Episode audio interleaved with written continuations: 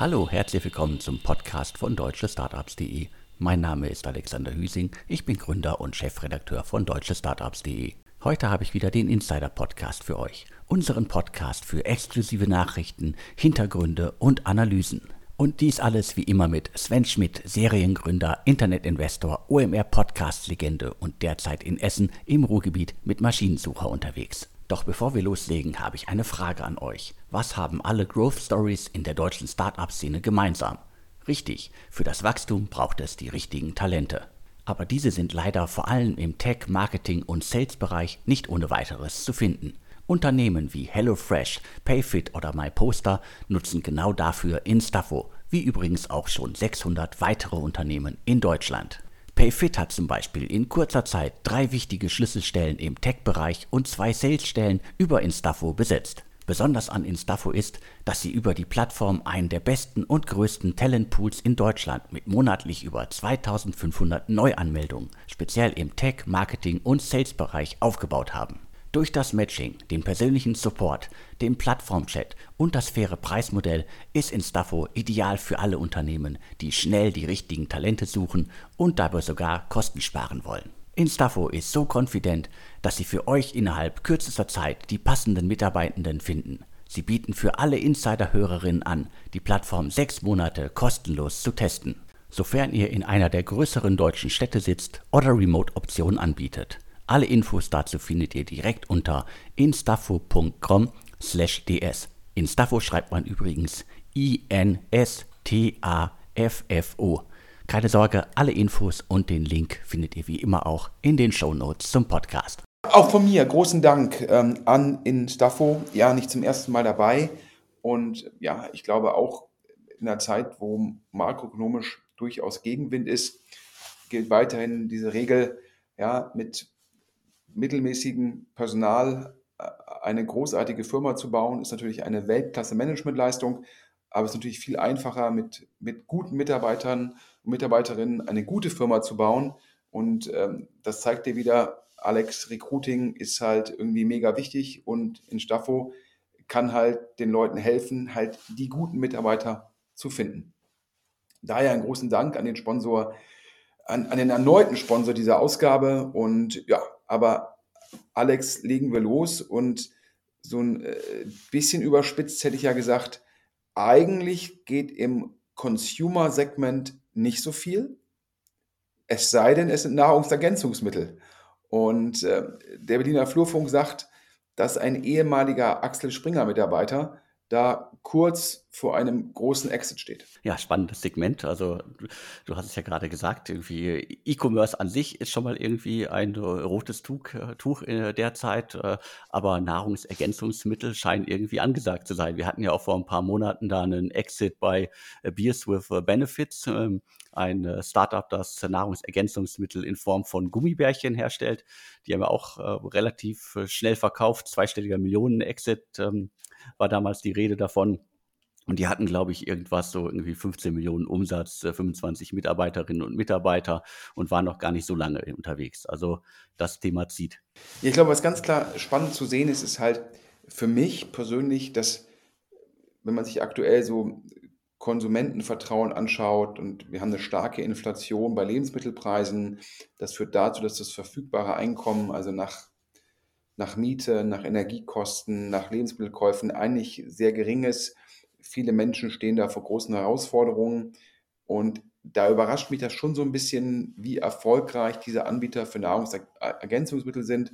Gibt da ja auch noch die Quality Group ähm, aus Hamburg, wo wo der Stefan Smaller, der ehemalige CEO von ähm, Westwing, CEO geworden ist. Das ist ein Investment von einem großen PE-Fonds, äh, CVC. Ja, da habe ich gehört, das Investment ist ungefähr so ein Jahr alt, dass das gigantisch laufen muss. Ähm, dann hast du schon angesprochen, die Gründerin da von Beers with Benefits.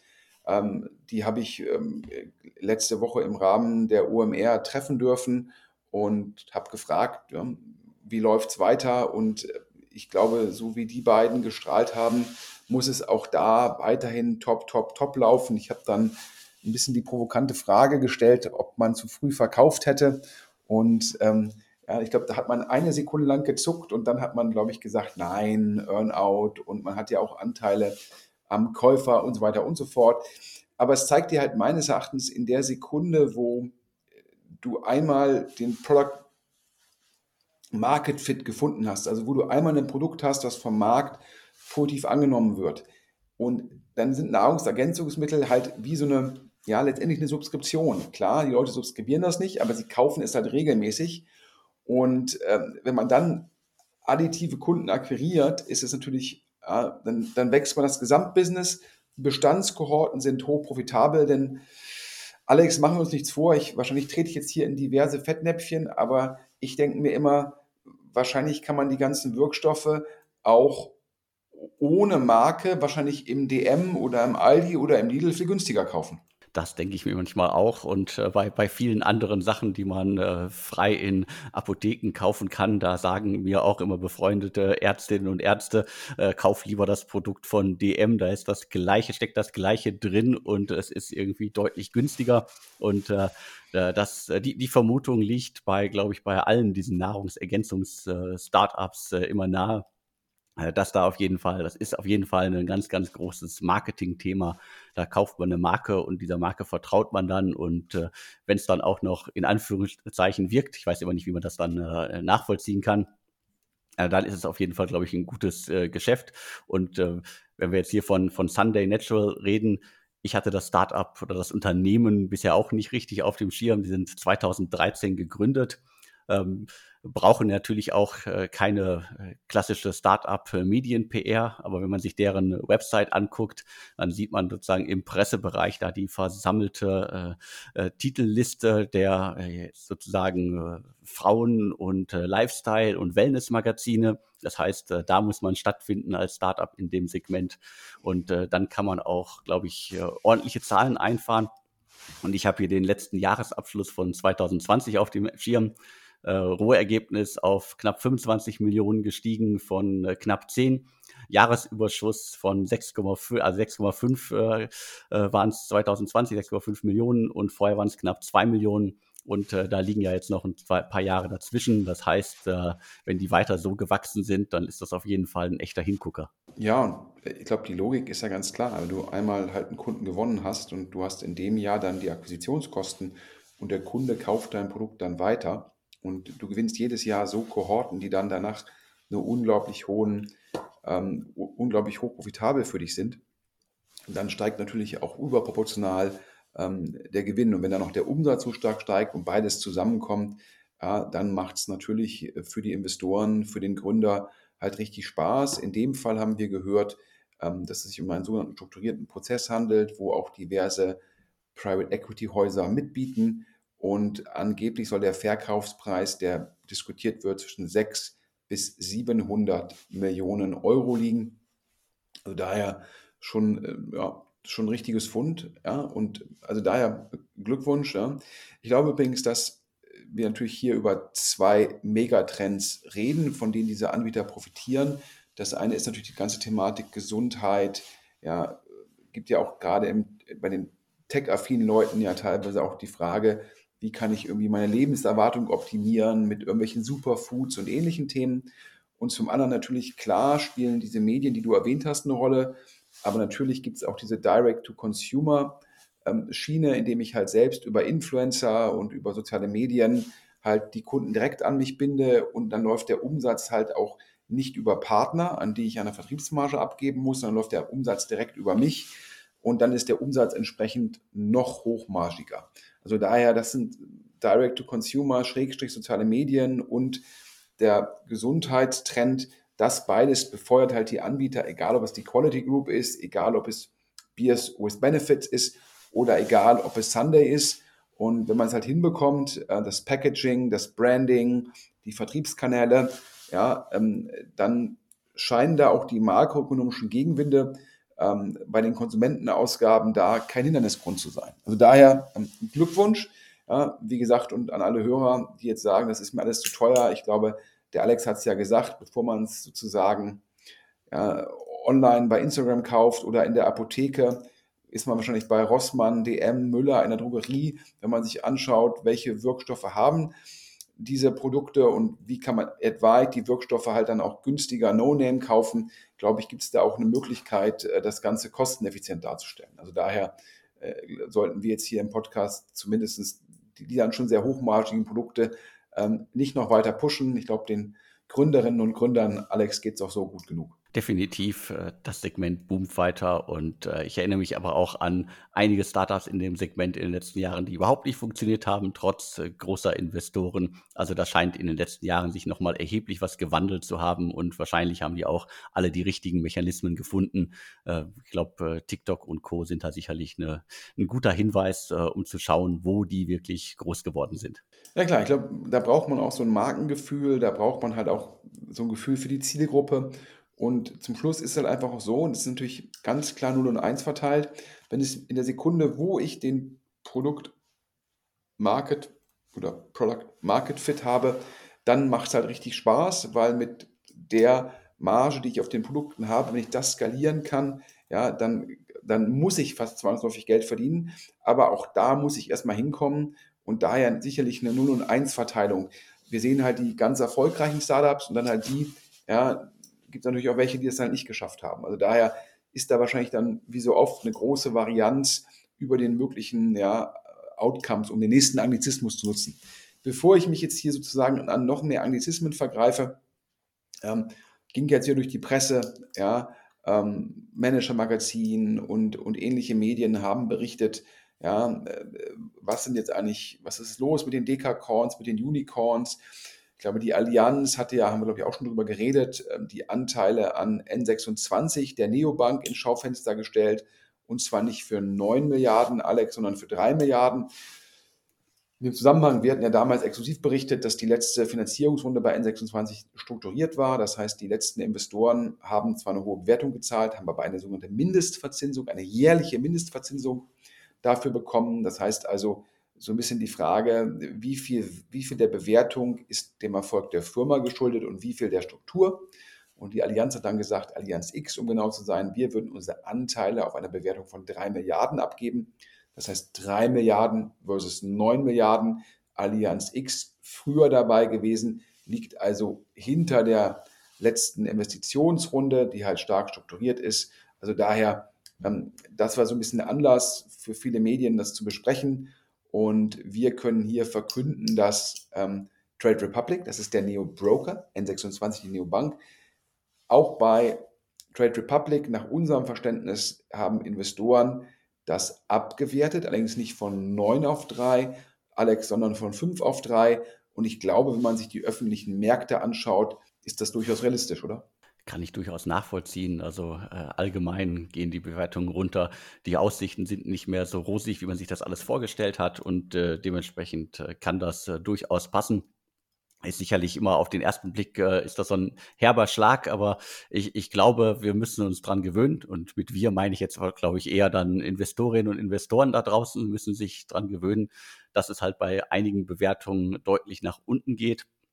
Äh, nicht allen Startups wird es gelingen, in diese Bewertungen reinzuwachsen. Und so ein paar hoch bewertete Startups zeigen das ja auch in den letzten Wochen und äh, dass es sozusagen da die Investoren auch nicht die Nerven haben, um äh, ruhig zu schauen, dass ein Startup wie, sagen wir, N26 oder Trade Republic, dass die in diese hohe Bewertung reinwachsen sondern dass sie vielleicht ähm, eher raus wollen oder dass sie sozusagen auch äh, keine Chance sehen, äh, in den nächsten Monaten eine Bewertung abzuschließen, die auf diesen hohen Zahlen basierte. Zum Schluss hast du es ja gesagt, ne? also die Bewertungen die im privaten Markt können nicht komplett unabhängig sein von den Bewertungen an den Börsen und obwohl die Börsen ja insgesamt sich wieder sehr gut erhöht, äh, erhöht, erholt haben, alle guten Siegen drei, ähm, ist natürlich so, dass viele Tech-Aktien weiter sozusagen nicht mehr auf den Bewertungen notieren, wo sie noch vor anderthalb Jahren notiert haben.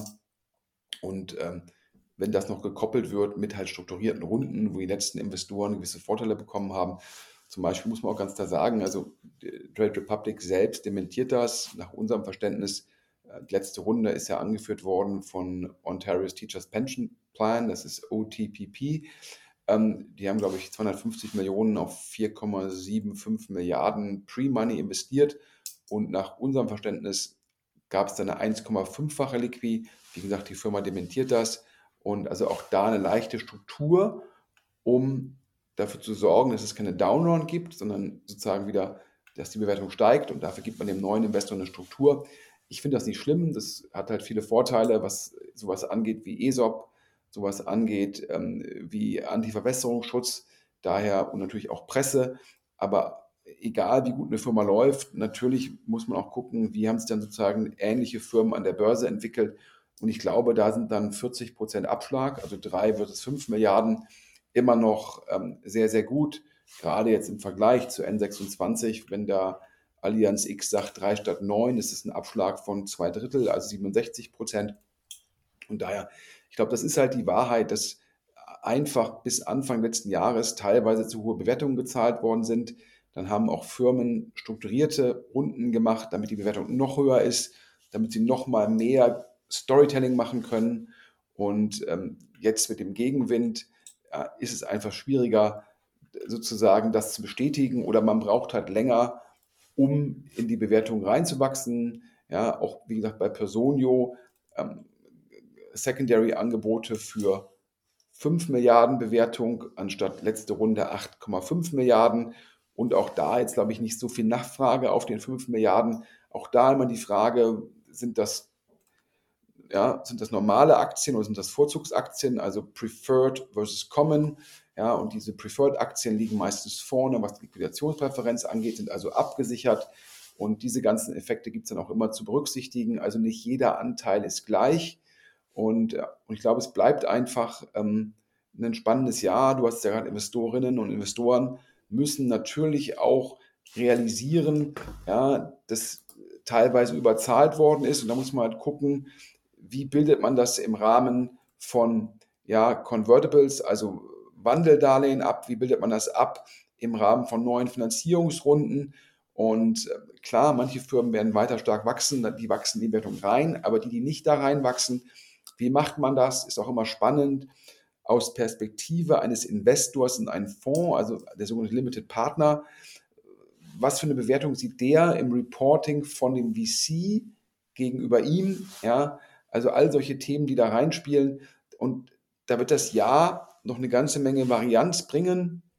Wenn Portfoliofirmen werden erfolgreich sein, werden das schaffen, in die Bewertungen reinzuwachsen, manche andere nicht. Da muss man fragen, ja, was heißt das dann für die Struktur eines Cap-Tables? Also daher ähm, ja, kann man einfach sagen, wir werden da dranbleiben und euch gucken, dass wir euch da so ein bisschen Transparenz und den Hörern halt auch so ein bisschen Insights liefern können, Alex. Das versuchen wir in jeder Ausgabe und jetzt können wir direkt weitermachen mit einigen spannenden Deals, weil die passieren ja auch immer noch. Ja, und ähm, 468, ja, das muss man einfach sagen, die Jungs, die geben, wenn man so sagen kann, ja, die investieren weiter, die haben weiter sozusagen da, glaube ich, eine hohe Überzeugung und gibt ja in den letzten Monaten zwei Themen, die einfach sehr spannend sind. Das eine ist künstliche Intelligenz also KI und das andere ist sicherlich Robotics. Ja? Und äh, Robotics, weil es halt natürlich erlaubt, ja, etwaig dem Arbeitermangel ja, zu trotzen, indem man über Maschinen Arbeitsvorgänge, die bisher Menschen gemacht haben, automatisiert und dementsprechend den Arbeitermangel, den Fachkräftemangel mit Robotern kompensieren kann. Und zum anderen künstliche Intelligenz, die wo, wo die These immer ist, die macht dann halt im Endeffekt Mitarbeiter, Mitarbeiterinnen produktiver. Und äh, da hat jetzt, glaube ich, 468, Alex und du hast die Details, ein Investment getätigt an der Schnittstelle zwischen beiden Themen. Genau, so verstehe ich es. Und äh, das Unternehmen heißt äh, Gauss Robotics. Das ist erstmal sozusagen der Firmenname. Mal schauen, unter welchem Markennamen das Unternehmen dann demnächst äh, auftreten wird. Ist alles sozusagen noch relativ frisch. 468 Capital hat da investiert. Äh, jetzt äh, halten die direkt 30 Prozent. Was sehr spannend bei dem Unternehmen ist, einer der Gründer ist äh, Jochen Jakob Steil, der ist Professor Doktor am Institut für Robotik und Prozessinformatik an der Uni Braunschweig.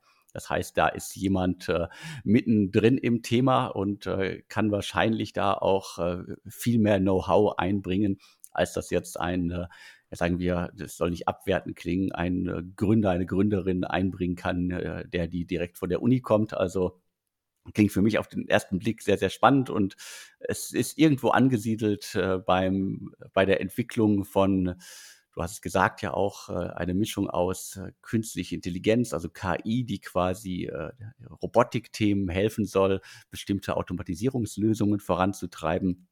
Und das kann ich mir richtig spannend vorstellen, weil KI ist ja momentan gefühlt überall drin. Das ist, glaube ich, auch ein Buzzword, das in jedem Pitch-Deck mittlerweile drinsteht, egal ob es jetzt das Thema erfüllt oder nicht oder ob es das erst in fünf Jahren erfüllt. Aber ich glaube, dass in Anführungsstrichen muss gerade drinstehen. Im Gegensatz dazu finde ich Robotik halt extrem spannend weil das kann ich runterbrechen. Das sind äh, die äh, Themen oder das ist eins der Themen, das in den letzten Monaten weiterhin Geld bekommen hat. Und äh, da wird sich sicherlich auch noch einiges tun. Äh, und äh, gerade halt äh, Automatisierung, wenn wir, wir reden immer wieder vom Fachkräftemangel und wenn wir durch Automatisierung und Robotik irgendwie Sachen noch vorantreiben können, dann hilft das, glaube ich, an extrem vielen Stellen. Ja, was ganz spannend ist, finde ich, sind zwei Dinge. Zum einen 30 Prozent ähm, Anteile bei 468. Wir hatten ja während ähm, Corona, als gerade die Seed-Bewertungen sehr stark gestiegen sind, ist auch teilweise dann schon sozusagen VCs zusammen investiert haben, gab es auch auf einmal VCs, die haben initial nur 8 bis 10 Prozent gehabt. Da hat man sich immer gefragt, ist das eigentlich, reicht dieser Firmenanteil dauerhaft, um dann auch im Endeffekt im Erfolgsfalle ausreichend Geld zurückzuspielen? Und jetzt sehen wir auch wieder Runden, wo ein VC wie jetzt 468 30 Prozent hat, ähm, was für mich durchaus mehr Sinn macht, damit es auch dann, wenn dann die Folgerunden kommen, verwässern die Initialinvestoren immer noch runter. Und wenn man dann zum Schluss beim Exit noch 20 Prozent hat, dann hat man halt auch einen relevanten Teil. Also daher für die Hörer ganz spannend zu sehen, das, das war früher nicht ungewöhnlich, die 30 Prozent. Dann wurden sie sehr ungewöhnlich und jetzt sehen wir wieder Runden mit 30 Prozent. Das heißt, da merkt man, wie der Markt wieder in Anführungsstrichen äh, dahin zurückkehrt, wo er war. Und das Zweite, wenn wir jetzt darüber reden, ähm, über einen Professor, ich persönlich finde es eigentlich top, weil ich schon glaube, dass an deutschen Unis ähm, teilweise Top-Ideen, ähm, Top-Kompetenz ein wenig schlummert und es für unser Land klasse ist, wenn dann Spin-offs gelingen. Das heißt, wenn die Fachlichkeit, Top-Forschung aus der Uni rauskommt und dann Advic auf einen Top-VC trifft und dann vielleicht noch irgendwelche Gründer oder Top-Mitarbeiter dazu finden, dann hat man halt sozusagen die Management-Kompetenz, das Unternehmertum, man hat Kapital und man hat die Fachlichkeit. Ja, und das drei zusammen ist dann nicht nur gut für Venture Capital in Deutschland, sondern auch gut für den Standort Deutschland. Also daher finde ich, ist das ein spannendes Thema und ja, da drücken wir, glaube ich, jetzt allen Beteiligten ähm, die Daumen, dass das nicht nur auf dem Papier sich spannend anhört, sondern auch in Realität sehr erfolgreich sein wird. Wir hatten, Alex, glaube ich, letztes Jahr über ein anderes Investment von 468 gesprochen. Ähm, auch ja, ein spannendes Thema. Und ich glaube, ich, ich komme mit den ganzen Namen immer. Ich, Gauss, das heißt, glaube ich, Gaio, oder?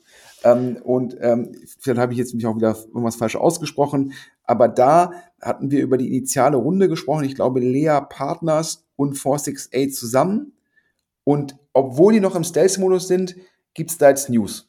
Genau, es gibt auf jeden Fall News und äh, es ist ziemlich genau ein Jahr her, dass wir das Startup hier im, im Insider-Podcast hatten, damals noch als F&B Software.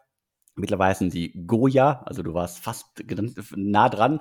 Knapp, knapp daneben ist auch vorbei, ja. Mhm. Der Markenname ist auch relativ neu und ähm, das Ganze, wie gesagt, immer noch im äh, Stealth-Mode, aber es gibt äh, eine neue Runde und zwar Blue Lion Global.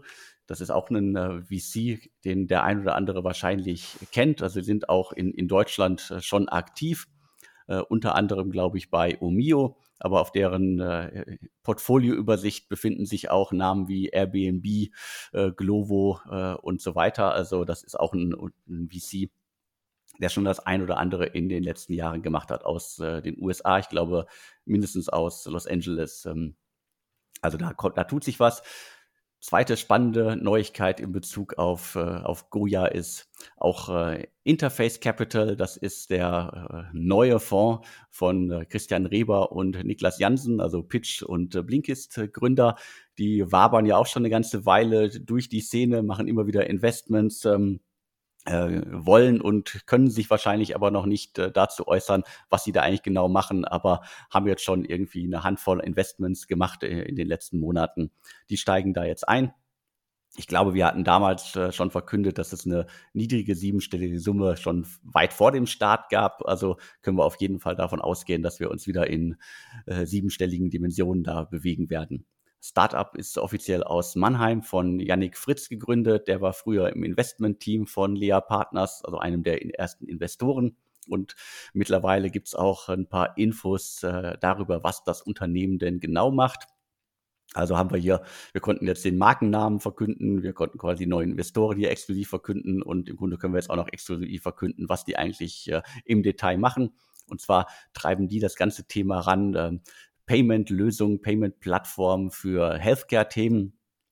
Da gibt es ja, glaube ich, auch den einen oder anderen da draußen, der ähnliche Themen bearbeitet, nicht nur in Deutschland, sondern auf Europa und weltweit gesehen.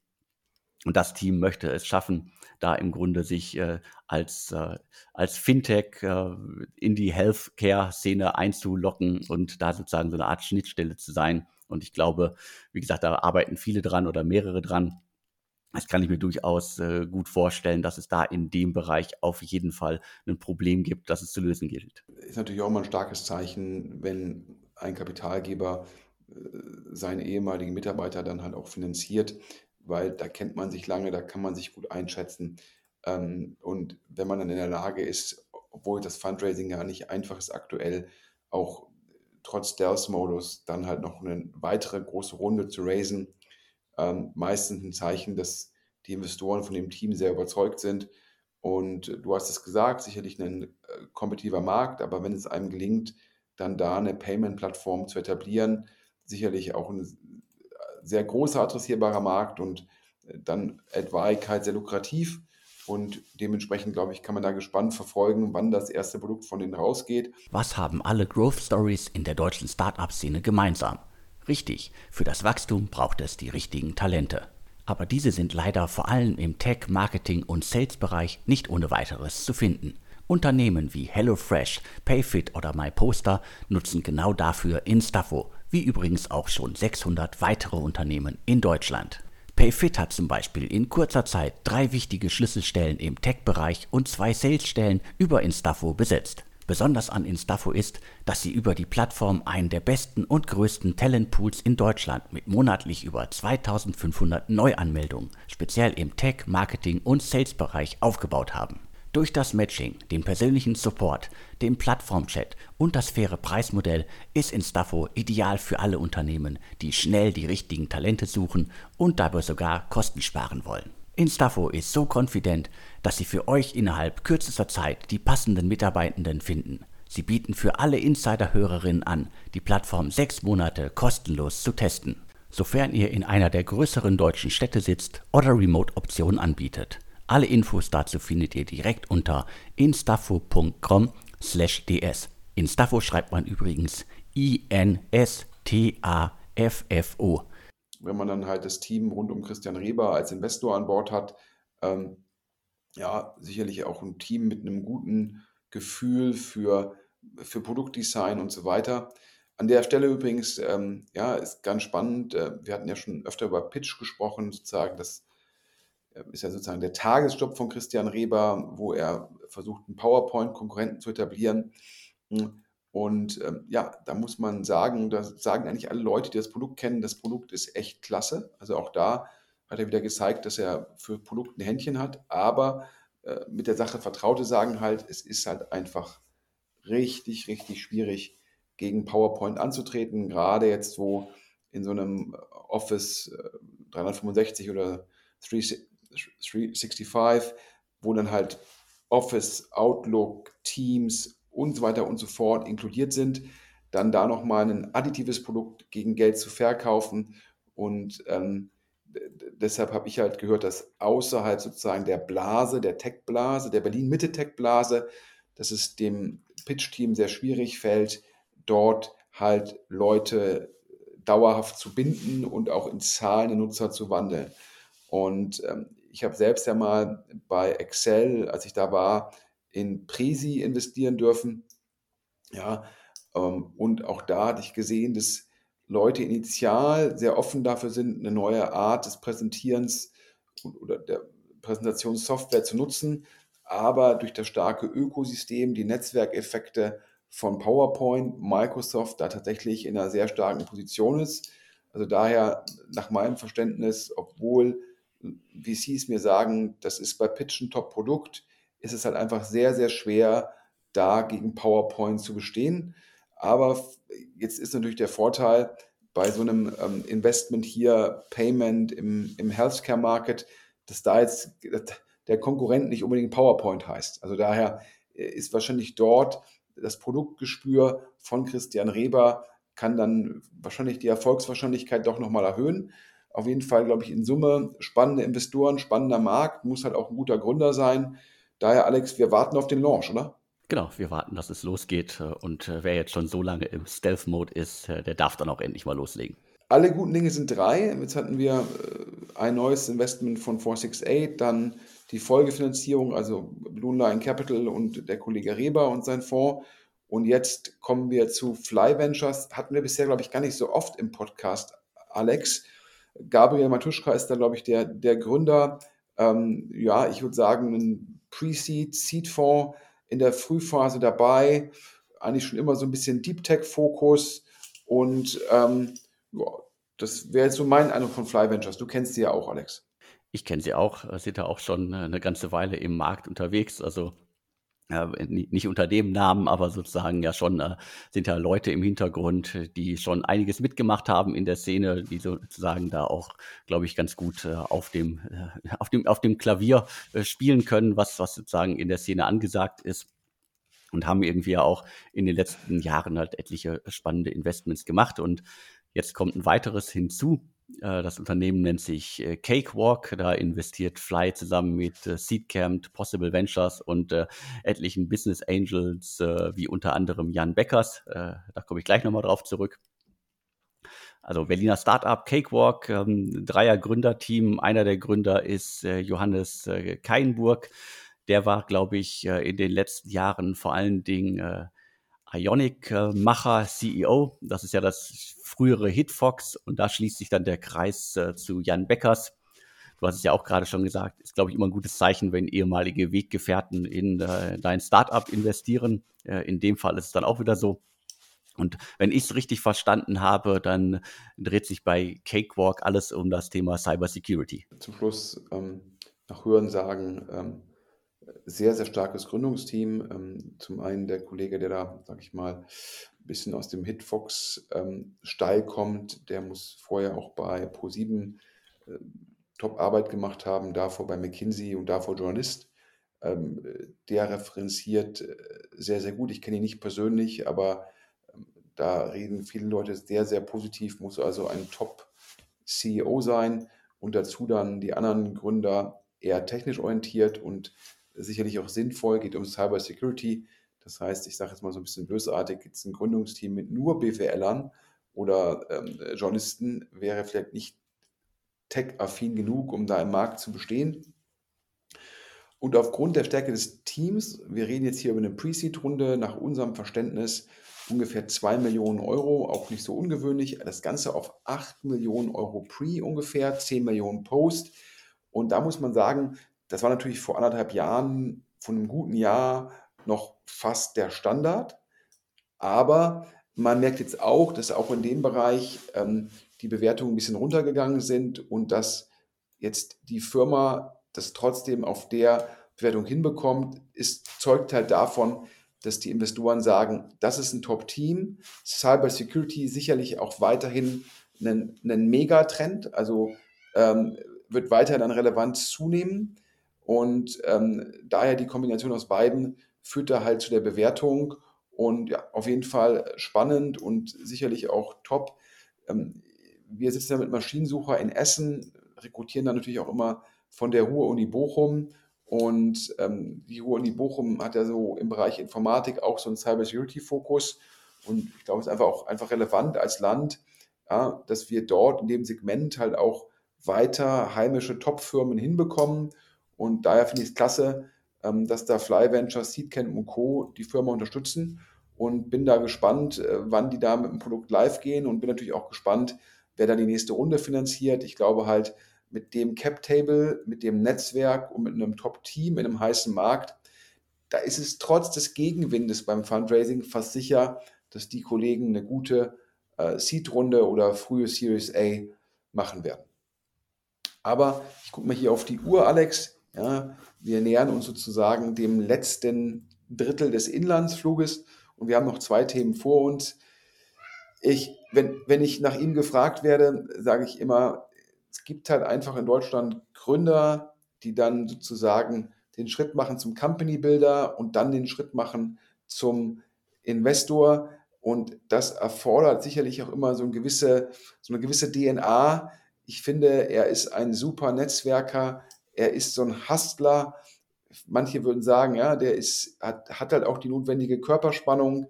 Und äh, wir können jetzt über das First Closing von dem Fonds berichten von ihm. Ja, ich weiß nicht, ob man Microfonds sagen sollte, aber der erste Fonds, gerade natürlich im aktuellen Fundraising-Klima, ist dann ja meistens nicht mehr so groß.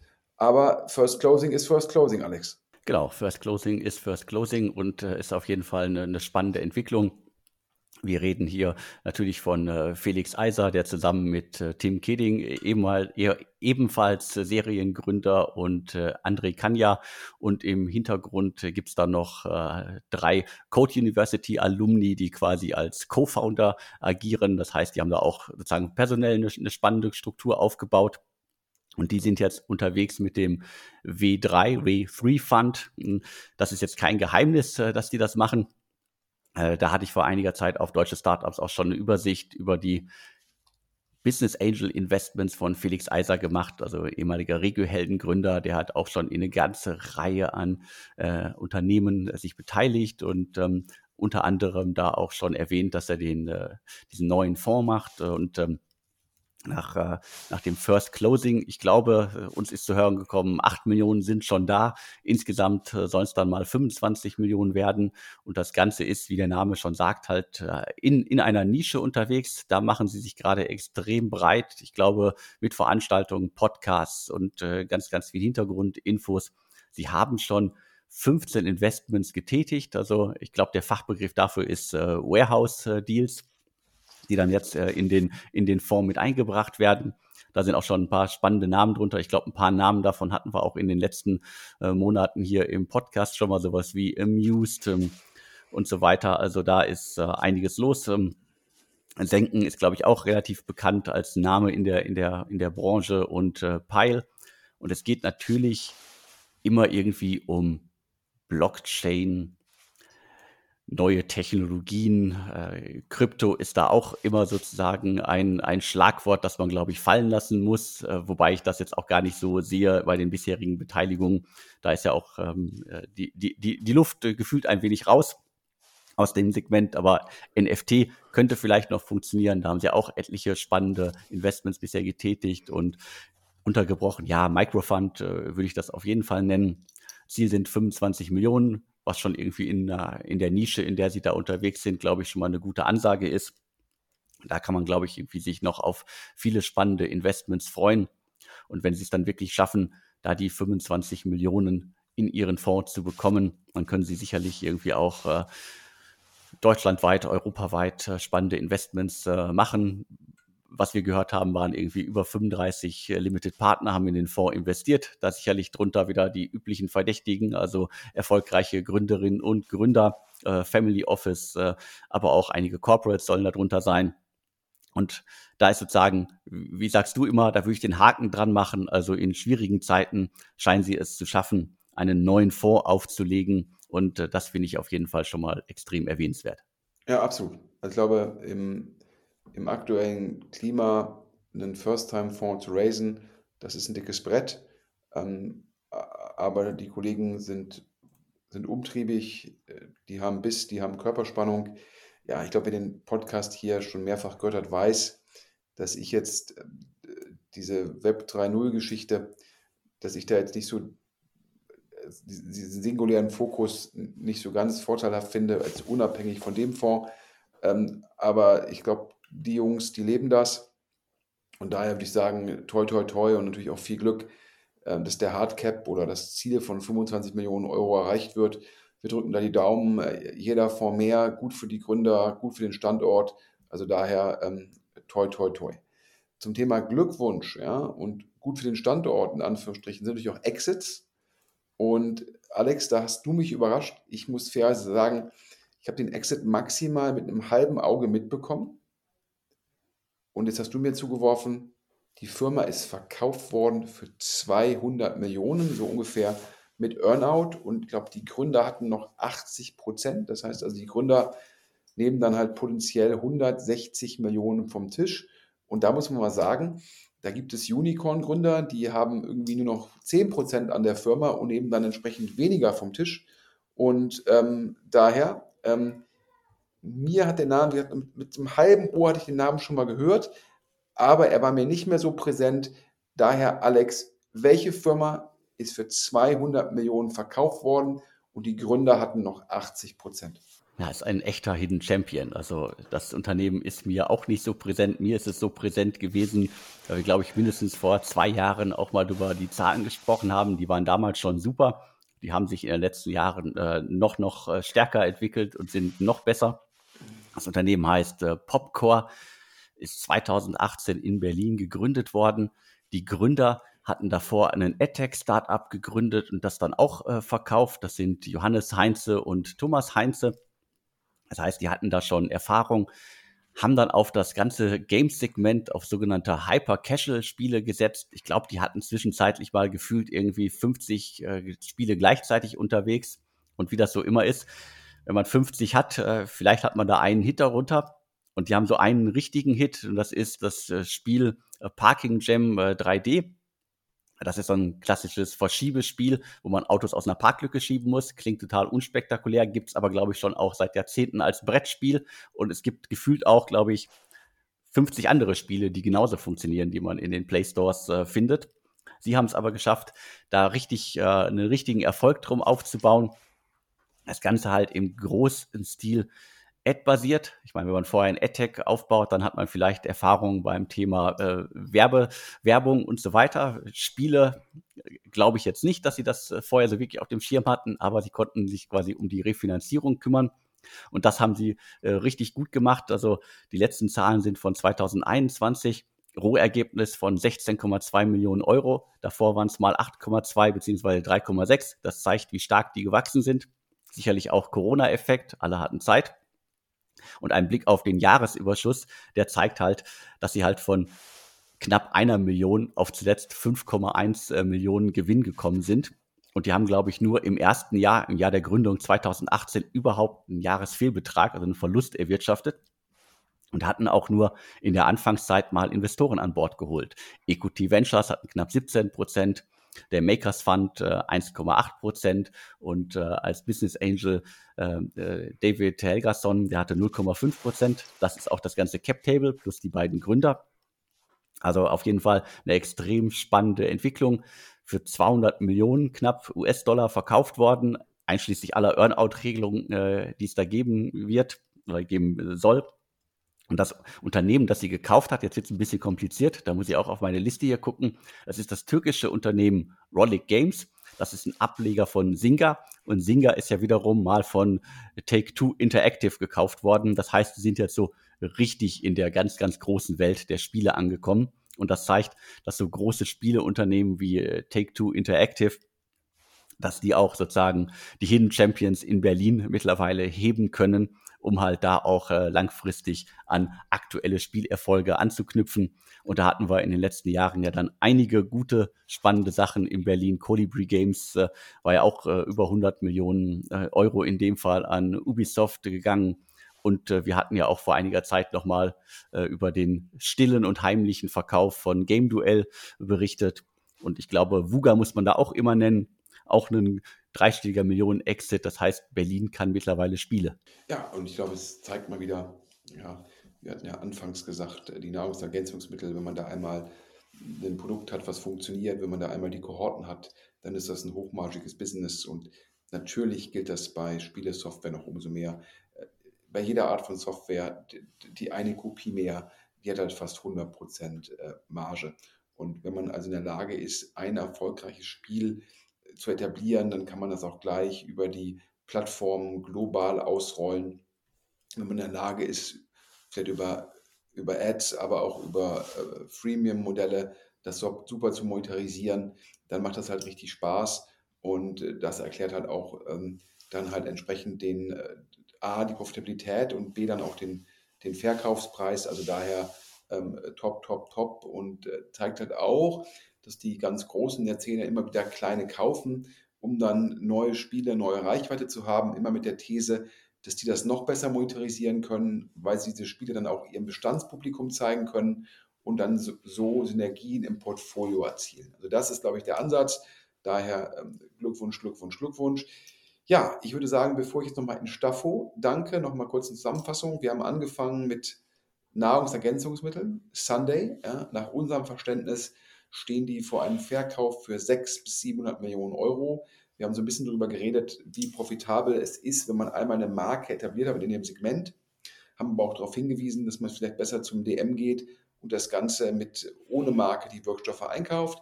Haben dann gesprochen, dass Trade Republic von manchen Investoren intern mit drei statt fünf Milliarden bewertet wird. Das nach unserem Verständnis, Klammer auf, die Firma dementiert, Klammer zu, ähm, letzte Runde eine Liquid von 1,5 hatte, also leicht strukturiert war.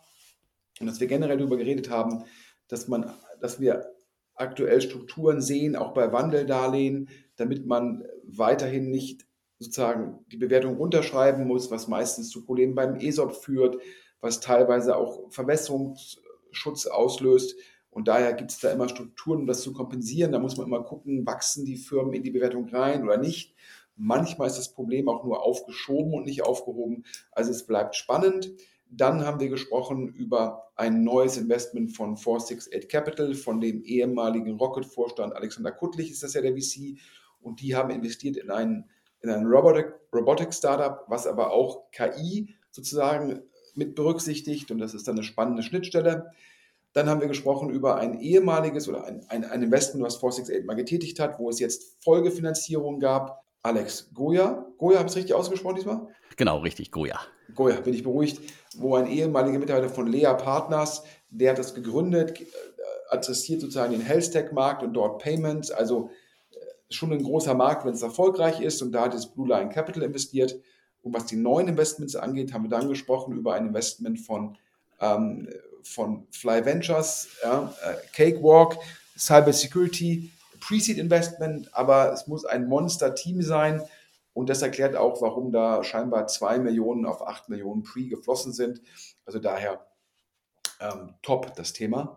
Ja, und dann gerade nochmal ähm, adressiert den, den neuen Fonds oder das First Closing vom neuen Fonds von Felix Eichser. Also Top-Unternehmer, Top-Hustler, Top-Körperspannung. Ich bleibe aber kein Web 3.0-Punkt-Fan, bin dennoch überzeugt, dass die es auch zum Final Closing ohne Probleme schaffen.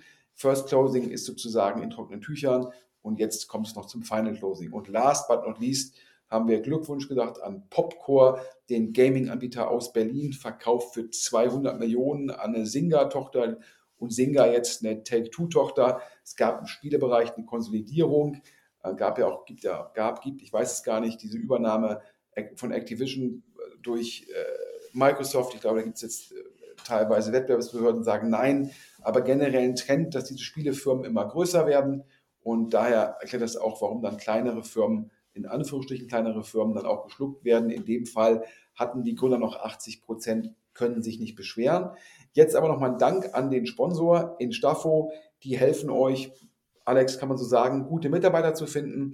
Und ich glaube weiterhin immer, es ist viel einfacher, mit guten Mitarbeitern eine gute Firma zu bauen, als mit mittelmäßigen Mitarbeitern eine gute Firma zu bauen. Und wenn man dann einen Partner hat, egal ob es in Staffo ist, gibt es sicherlich auch andere, der einem dabei helfen kann, die guten Mitarbeiter zu finden, umso besser. Auf jeden Fall. Und äh, wenn ihr Instafo jetzt sechs Monate kostenlos testen möchtet, dann geht einfach auf www.instafo.com/ds und werdet hoffentlich glücklich. Und ja, last but not least möchte ich nochmal darauf hinweisen, ähm, wer Hinweise hat, ja, äh, bitte an podcast.deutschestartups.de. Wer in diesem Podcast werben will, und zwar im nächsten Jahr, schreibt bitte auch an podcast.deutschestartups.de. Wenn du auch in diesem Jahr Top-Zielgruppen erreichen will, in anderen Formaten von, von Alexander, also gibt es das Radar, News, Interviews und so weiter, auch auf diesem Kanal, schreibt mit dem Alexander, alle guten Dinge sind drei, podcast at deutschestartups.de, gibt auch noch einen anonymen Briefkasten, den kann man nutzen, wenn man uns Informationen zukommen lassen will, ohne dass man da als Quelle auftreten will. Wir nennen eh keine Quellen, aber ich kann verstehen, wenn jemand sagt, das ist so ein heißes Thema, das will ich anonym euch mitteilen, Daher nutzt den Briefkasten. Und ganz zum Schluss wie immer der Aufruf, Maschinensucher in Essen dieses Jahr, wir wachsen weiter. Ich glaube, ich habe es ja schon mal verraten, wir wollten 30 Prozent organisch wachsen, jetzt werden es mehr als 35 Prozent. Ja, ähm, wir sind da in einer guten Marktposition als Marktführer in Europa. Wir machen für die Hörer, die es nicht wissen, was wir tun, was mobile.de für PKWs ist, sind wir für Gebrauchtmaschinen und sofort verfügbare Maschinen und Maschinen bei uns sind industrielle Maschinen, aber auch Maschinen mit Rädern. Und durch das große Wachstum, was wir organisch sehen, suchen wir immer Top, Top, Top Mitarbeiter. Allerdings Working from Office, ja, daran habe ich schon immer geglaubt. Jetzt lese ich ja, dass auch der Kollege von OpenAI sagt, Leute müssen zurück ins Office. Ich glaube, Mark Zuckerberg hat es schon vorher gesagt, Mark Benioff hat es auch schon vorher gesagt. Wir haben es immer gesagt. Also daher, wer Lust hat, in einem schicken Office mit Top, Top, Top Kollegen in Essen sozusagen ähm, in Anführungsstrichen zu lernen ja, und ein bisschen zu arbeiten, der kann sich bei mir melden. sven.schmidt.maschinensucher.de, also Nachname mit dt at hauptdomain.de. Wir suchen Leute mit Top-Abitur oder Äquivalent, mit gutem Studium, schnell abgeschlossen und am besten natürlich mit schon mit ein bisschen Arbeitserfahrung. Also daher wir haben diverse Jobs offen, aber wir nehmen auch Bewerbungen, wo jemand sagt, ich habe Bock bei euch zu arbeiten und ich sage, Mensch, klasse Bewerbung, klasse Bewerberin, dann finden wir auch den Job, damit dann wir da einfach in der Lage sind, einen Top-Bewerber auch einfach für uns zu gewinnen. Alex, boah, das war jetzt genug Werbung in einer Sache. Ich gucke auf die Uhr, gute 50 Minuten. Das heißt, wir sind im Inlandsflug. Das letzte Wort gehört dir. Da haben wir es ja fast geschafft. Nochmal vielen Dank für deine Ausführungen und deine Analysen und an alle da draußen vielen Dank fürs Zuhören. Und jetzt bleibt mir nur noch zu sagen und tschüss. Tschüss.